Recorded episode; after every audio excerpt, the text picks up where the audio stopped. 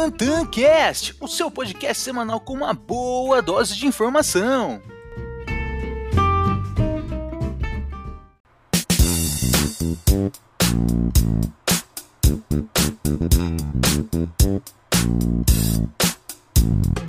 Muito bom dia, boa tarde e, claro, boa noite! Está começando mais um episódio aqui do TantanCast. E claro, quem aqui vos fala é o arroba Tantan da Bolsa ou Tainan Barbosa. E no episódio de hoje nós iremos falar sobre a dona da Decolar.com, sobre o PIB da China, sobre o setor imobiliário, sobre o setor de e-commerce. Iremos falar também sobre o Bradesco se unindo ao OLX para fornecer financiamento de imóveis 100% digital. Iremos falar também sobre a PagSeguro, a empresa Sul América. Iremos falar também sobre os bancos brasileiros, sobre o minério de ferro e também sobre o cenário de câmbio. Então se liga aí!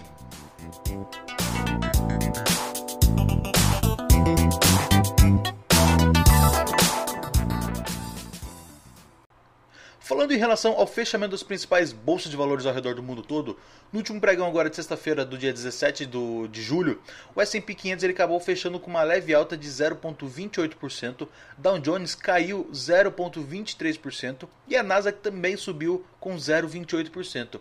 Já as bolsas europeias, né, a Eurostox acabou ficando quase que no zero, subiu muito pouco, 0,01%.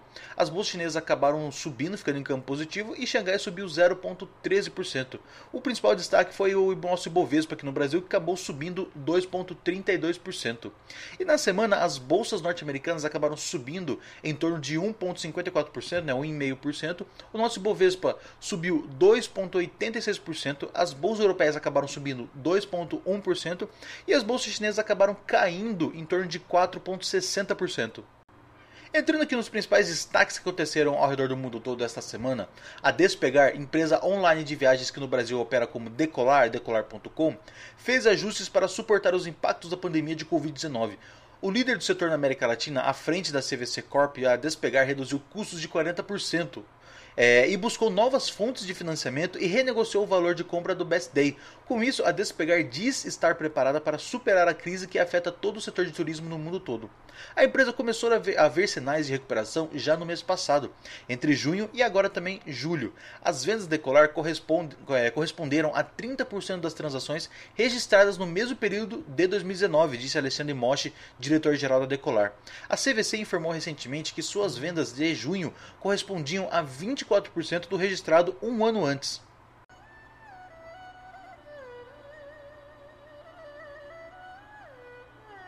O PIB da China, né, o produto interno bruto, cresceu 3.2% entre abril e junho de 2020, comparado ao mesmo período do ano anterior, segundo dados oficiais indicando uma retomada de fôlego após a reabertura da economia em meio à pandemia de Covid-19. O crescimento anunciado nesta última quinta-feira, dia 16, superou as expectativas do mercado. Uma enquete realizada pela agência notista, é, de notícias Reuters com analistas financeiros previam uma alta do PIB chinês em torno de 2,5% no período. Alguns especialistas estão apontando que o mercado imobiliário está sendo a bola da vez nos investimentos, porque junho foi um mês marcado pelo otimismo do mercado imobiliário. Taxa de juros mais baixas, propostas atrativas de financiamento e prestações abundantes agitaram o setor, o que espera um balanço positivo para 2020, mesmo com a crise causada pelo coronavírus. Álvaro Coelho da Fonseca, presidente da Coelho da Fonseca, ressalta que a expectativa positiva vale para todos os segmentos, seja alta ou baixa renda, praia ou campo, primeiro ou segundo apartamento, há um interesse muito grande em investir em imóveis. Dadas as boas condições mercadológicas, esse é o momento, apostou aí o empresário durante a live realizada pelo Estadão Imóveis na última quinta-feira, dia 9 de julho.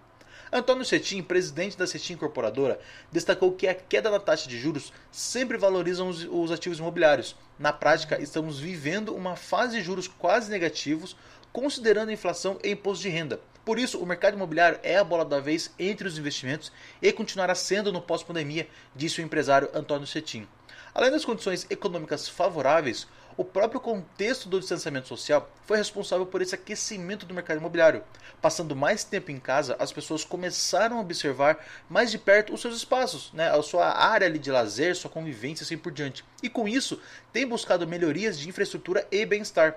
A casa acabou virando uma solução neste momento de crise e para se defender da ameaça do vírus, a saída foi passar mais tempo no imóvel. E aí surge uma necessidade de dar um upgrade no jeito de morar, uh, apontou aí o Antônio Cetim. E mesmo assim, geram-se alguns desafios, né? Mesmo com o mercado aquecido, especialistas do setor destacam alguns dos desafios a serem enfrentados para os, para os próximos anos.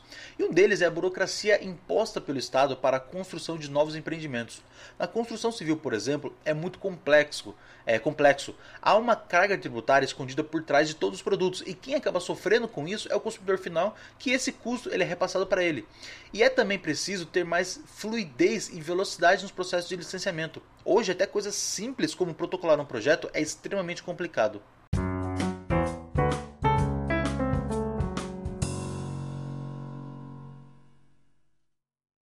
Desde a segunda quinzena do mês de março, com o início do período da quarentena, cada vez mais brasileiros estão descobrindo o que é comprar online.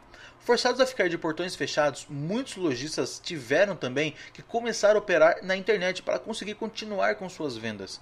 No meio dessas duas pontas né, está uma startup aí curitibana chamada Olist, registrou um crescimento impressionante em suas atividades. Responsável por ajudar lojas físicas a terem uma presença online, colocando seus produtos à venda em sites como Mercado Livre, Amazon e Submarino, pelo seu sistema de marketplace, a empresa viu suas vendas subirem 140% em junho na comparação com o mesmo período do ano passado. O número de parceiros também subiu vertiginosamente, são mais de 30 mil contra cerca de 7 mil em outubro do ano passado, quando a empresa levantou um aporte de 190 milhões liderado pelo grupo japonês SoftBank. Essa semana também tivemos a divulgação de uma parceria entre o Bradesco e o LX. As pessoas que adquirem um imóvel, uh, adquirirem um imóvel novo ou usado pela plataforma do LX, poderão fazer um financiamento imobiliário 100% digital no Bradesco. O LX e o Bradesco assinaram uma parceria exclusiva e todo o processo de compra do imóvel, desde a simulação do empréstimo até o envio da proposta, será feito de forma online. Cerca de 20% dos potenciais compradores de imóveis no Brasil fazem suas buscas na OLX. São mais de um milhão de pessoas que acessam todos os dias a plataforma em busca de apartamentos, casas ou escritórios. E com a parceria, o Bradesco projeta seu incremento mensal de aproximadamente 20% do volume de negócios no crédito imobiliário.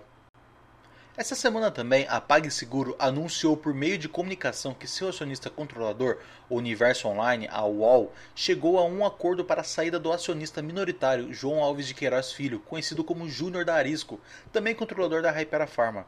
Pelo acordo que ocorreu por meio de uma transição privada, os minoritários representados por Júnior receberão, receberão no fechamento da operação, atualmente previsto para setembro de 2020, em troca de suas ações do, do UOL, um total de 21 milhões de ações ordinárias classe A da PagSeguro Digital. Isso se dará após a conversão das ações ordinárias classe B, atualmente detidas pela UOL em classe A, com restrições de revenda incluindo um período de bloqueio de dois anos. A Sul América anunciou o fechamento da negociação para o desinvestimento nos negócios de automóveis. Após recente aprovação pela SUSEP, que é a reguladora de seguros no Brasil, a Sul América concluiu a venda do negócio de automóveis da Allianz por 3,18 bilhões de reais, ou seja, seu portfólio mais todos os ativos e passivos relacionados às suas operações. Um valuation atrativo mais um momento robusto de lucro seria igual à compra. A Sul América é uma das melhores opções do segmento de saúde, oferecendo uma combinação vencedora de um valuation relativamente é, atrativo e robusto momento de lucros, principalmente para o momento de lucros e hoje é mercadoria rara. Além do pagamento de dividendos acima mencionado, vale ressaltar também que essas novas mudanças regulatórias, à luz das restrições mínimas de capital, também devem melhorar no futuro. A flexibilidade da empresa nos pagamentos de dividendos também devem ser ajustados.